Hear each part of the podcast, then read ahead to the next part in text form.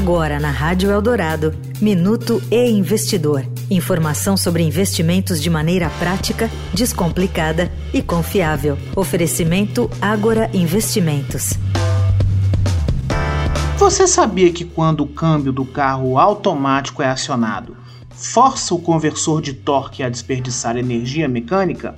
Pois é, mesmo que o carro automático gaste mais combustível do que o manual, é possível economizar combustível nestes modelos de automóvel, com a adoção de boas práticas de direção. Vou explicar. Quanto maior o esforço do carro, maior o consumo. Por isso, a primeira dica é simples de colocar em prática. Dirija de forma mais suave.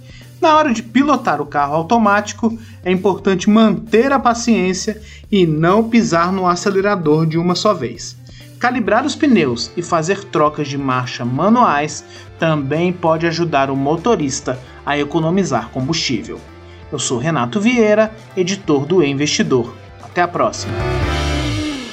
Você ouviu o Minuto e Investidor.